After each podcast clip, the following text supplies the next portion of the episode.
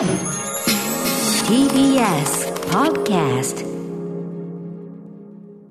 はい、時刻は6時30分になりました。3月2日水曜日、TBS ラジオキーステーションにお送りしているアフターシックスジャンクション。えー私、パーソナリティのライムスター歌丸、先ほど、えっ、と、時報前の瞬間に、あの、思わず、あの、やっぱり、ウクライナへの暴力的侵攻に対して怒りが止まらず、時間を過ぎて喋りすぎてしまいました。やってしまいました。ライムスター歌丸です。そして、はい、水曜パートナー TBS アナウンサーの日々真央子です。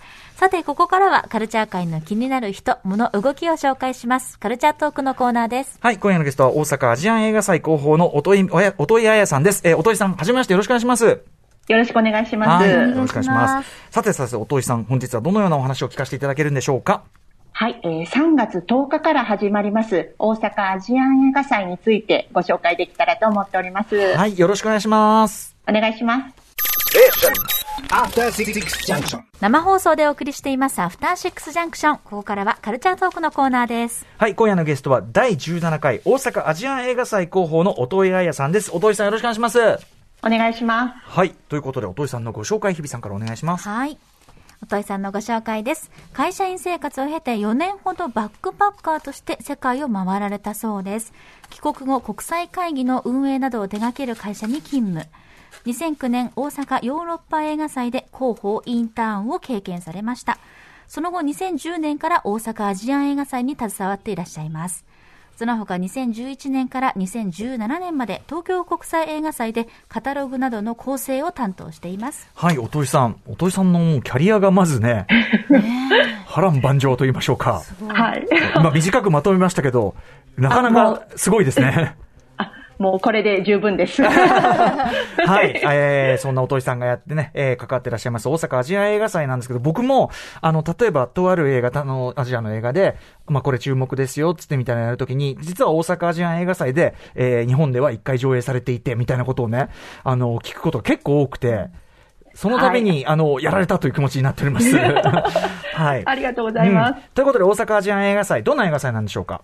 はい。えー、もともとは2005年に韓国エンタメ映画祭っていうことでスタートしたんですけれども、えーその時はもう配給さんが決まっているような作品の日本初上映を行っていたんですが、はいえー2009年に、えーそうではなく、まだ日本で公開が決まっていない作品を紹介しようとうんいうことで、作品選定をする照岡創造というものがプログラミングディレクターにつきまして、はい。でそこからあと、えー今のような形で、うんえー映画祭をやっております。はい。ですので、まあ、映画祭の、映画の見本市みたいうんうんうなん感じですね。なるほど。じゃあ、これですごく例えば観客の評判がいいとか、その関係者の方見て、あ、これ面白いじゃないって言ったら、配給会社が、えー改めて契約して、一般公開みたいな、そういう感じそうなんです。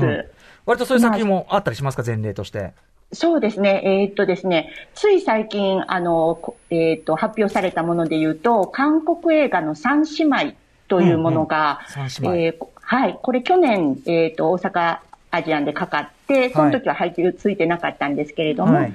えー配給会社が、えーけ決めたとうんうん、公開を決めたというようなことですね。僕、あの、ナーポンタム、えータムロン・ラタナリットさん、はい。あの、あの、え作品で、あの、この間、ピはい。アフィルムフェスティバルで集中上映があって、ええ。そこで、あの、ハッピーオールドイヤーみたいな、面白いなーってこれを大阪アジアン映画祭でやってますって言われて、ああ、そうかーっていうパターンでした。はい。歌丸さん、まさにそこの配給会社さんが三姉妹を買い、ああ、そうなんだ。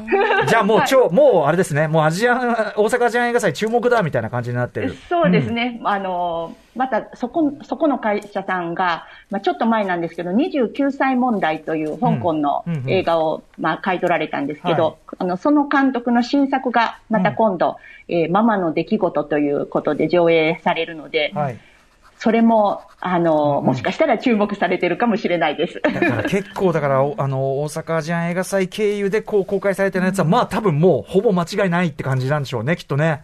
あまあね、そう思っていただけるとありがたいですね。これ、あの、あと僕もすごい大好きな映画だと、えっと、2012年台湾映画、セデックバレー。これが観客賞を受賞。こういうも大きかったんですか？きっかけとして。そうですね。これが、まあ、観客賞を受賞したということで、うんあの、日本以外のアジアの国の方から、はいアジアン映画祭の観客は見る目があるぞとおー。で、あそこに出品したら、ちゃんと評価してもらえるとうんうん。いうふうに思われたのか、はいえっ、と、応募作の質と量がうんうんもうぐんと上がっていったんですよはいね。はいはい。そまあ、それが大きな一つの転機だったとは思います。ああ、でも素晴らしいですね。なんかこう、それでね、またどんどんいいい循環ができてるっていう感じですかね、じゃあね。はい。はい。えー、あと、割とこう、あれですかね、ゲストなんかも、今はね、コロナ禍でなかなかあれでしょうけど、ゲストの方なんかも、割といっぱい来たりとかされてるんですよね。はい。あの、俳優さんとか女優さんのその華やかな感じではないんですうん、けれども。作り手さん、うん。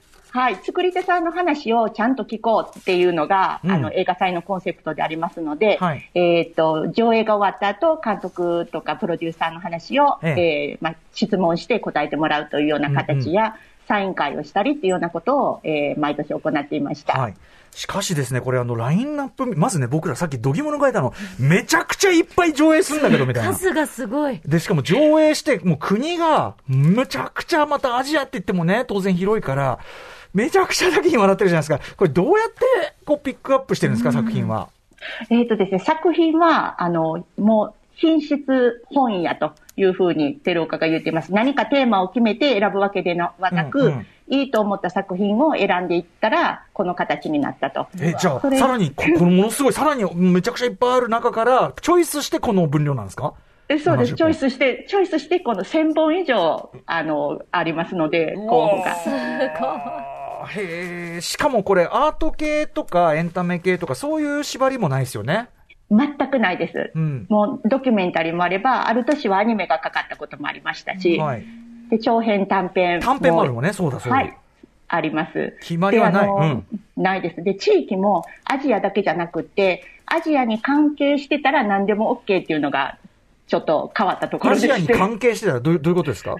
例えば、えっ、と、もう見た目は、あの、完全にアメリカの映画なんですけども、うんうんうん作り手が中国の方だあとか、今なんかね、だってね、クロエジャオさんなんかそれでやってるわけだから。うん。もうそう、もうそういうのも全然候補で OK ですし、うんうんあと、まあ、撮影地がアジアだったら、それも OK ですし、うんうんうんアジアに関する、えー人の話はいとかだっても、それでも OK なんで、いアジアにまつわる、関わる話、ことであれば、何かが関わっていれば、それは対象になるとうん。いうようなことになってます。それで77作というね。ね、懐の。うん。めちゃくちゃいっぱい。ねちょっと、77作もちろん全部ね、いいんでしょうけど、ちょっと今日はですね、ちょっと見どころと、今年になるのは見どころをピックアップして伺いたいんですけど、いかがでしょう、鳥さん。今年の見どころ。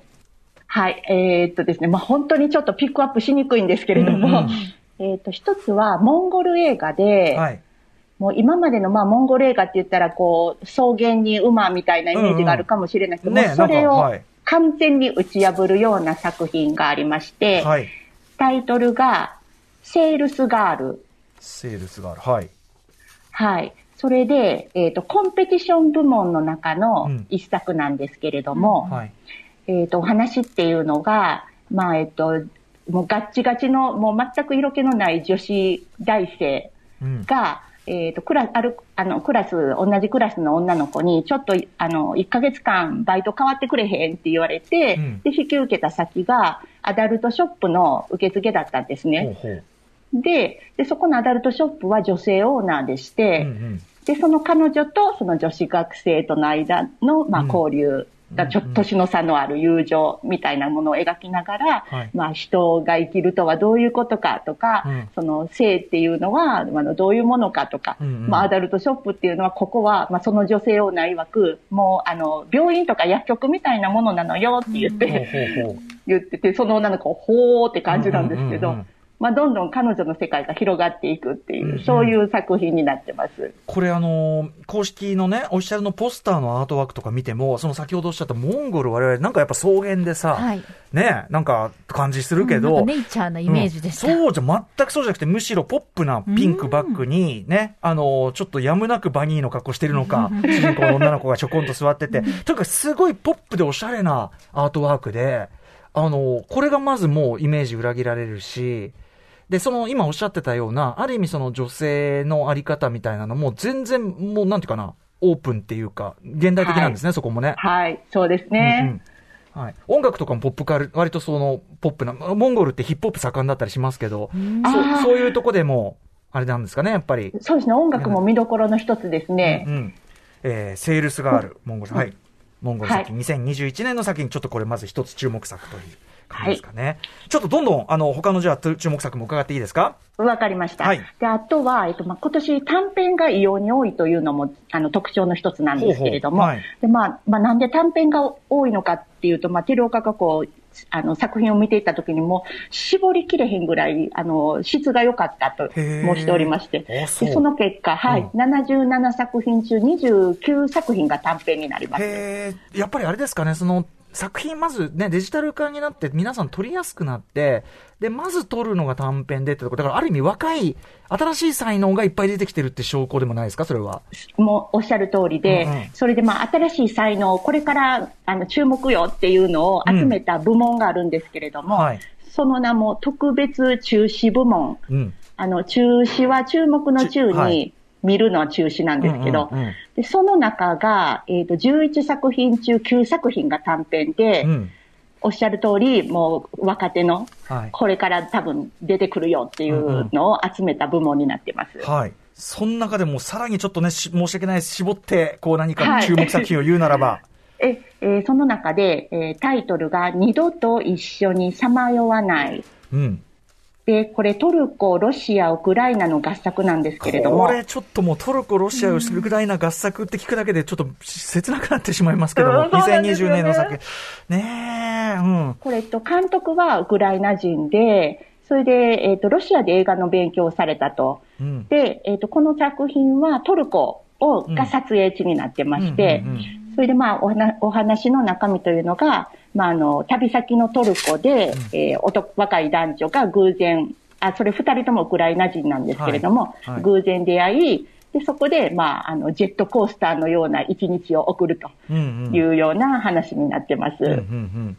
これはじゃあ、なんていうんですかね、青春ロードムービー的な感じ、ロードムービー、うん、そうですね、ロードムービーでもあるし、まあ、その短い時間の間に、えっ、と、本当にちょっといろんなことが起こって、はいそれで、え、あ、え、みたいな感じもありええますし、そうなんだ。うんはいで、あと、まあ、男の子の方のき思い込みみたいなのもあるんですけれども、うんうんうんまあ、それが最後に、えー、そうだったの？みたいな。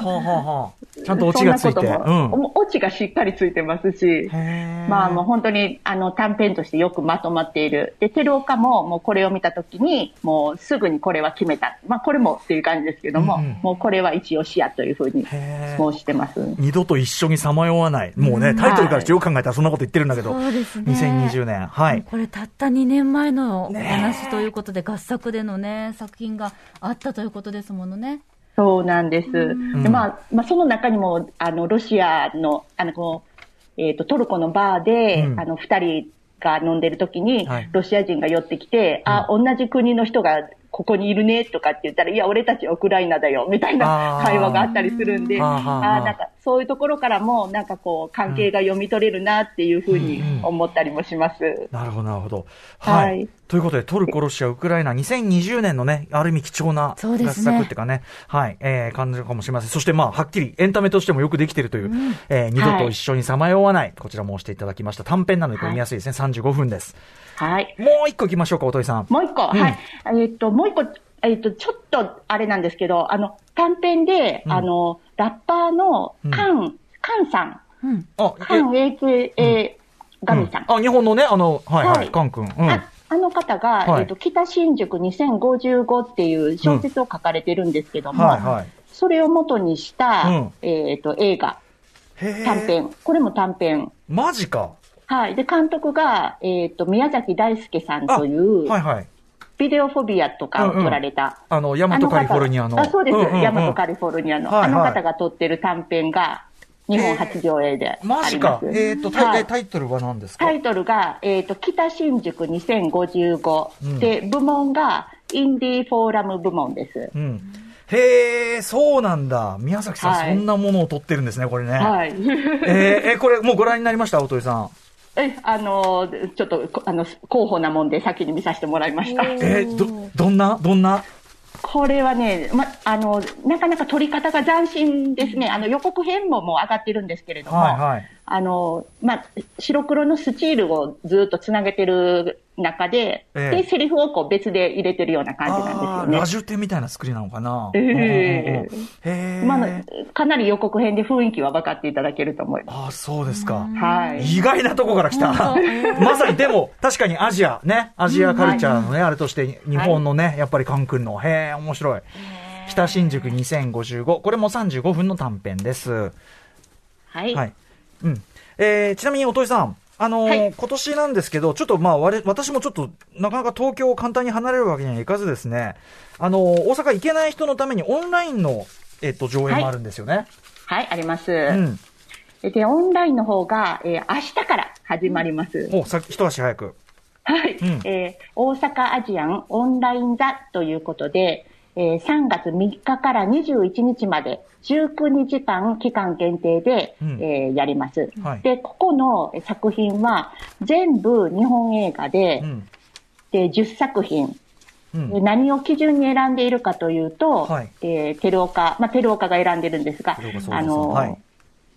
過去に大阪アジア映画祭で上映しているんですが、うん。あの、今こそ、えー世界に知られるべき作品だということで選んでます。ほうほうほうほう。はい例えばどのあたりがあるんでしょで、えっ、と、まあ、注目作というか、うん一応オープニング作品といって、ええ他よりも2時間だけ早くスタートする作品がありまして、うはい。はい。それがえー山崎豊監督うんのトルソという作品です。これ結構前の作品ですよね。はい、2009年の作品で、うんうんうんえっ、と、あん、えっ、と、渡辺真紀子さんと、うんうん安藤サクラさんが、はい。えー姉妹を演じてるんですけれども、あの、まあ、トルソっていうのが、まあ、言ったらマネキンの上半身みたいな、男性マネキンの上半身で首から上もないんですけれども、うんうんうんで、まあ、空気を入れて、あの、膨らましたりしぼめたりとかするようなもんなんですが、うん。うんまあ、それをよりどころにして生きている女性が、まあ、あの、いろんなことを経て、まあ、それってもう水面下を生きているような状況なんですけれども、うんうん。ちょっと水に顔出してみようかなって思うような、うんまあ、そういうちょっと前に進む、あと、まあ、あの、女性が強く生きていく、うんうんそういう話になってます。なるほど。トルソ、改めてじゃあこのタイミングで、その2009年作品、えーオープニングあえて持ってきてはいってことですもんね。はい。もう一つぐらい行きましょうか、おとりさん。はい、もう一つが、えっ、とですね、で、タイトル、適切な距離。うん。これ、監督が、大江高政さんという方なんですがう、ん。えっ、と、ドライブ・マイ・カうんはい。ーの、えっ、と、共同脚本のお一人なんですね。浜口さんと共同脚本そうです。はいうんうんはい。その方の、えっ、と、監督作品で、うん。えっ、と、これも、あの、本当よく練られてます。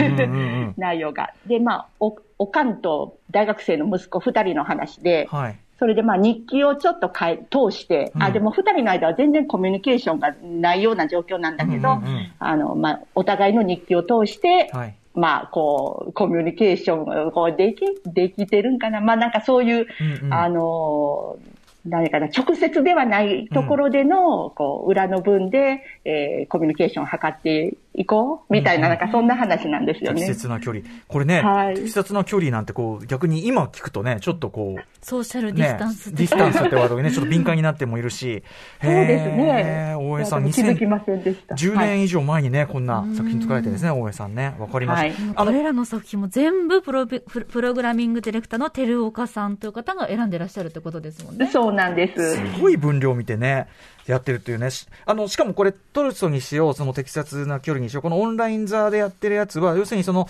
あの、すでに公開されてるけど、なかなかソフトとかで今見づらかったりするやつもってことですよねあ。そうなんで多す。えーっと、そうですね。10作品中3作品は、まあ何かしらで見れるんですけども、うんうん後の作品は、あの、配信とかはないので、うんうんぜひこの機会に。はい貴重な機会に、まあ、こうあえてそうね、寺岡さんがそれだけチねえョイスしてやれてるわけですからね。そうですねはい。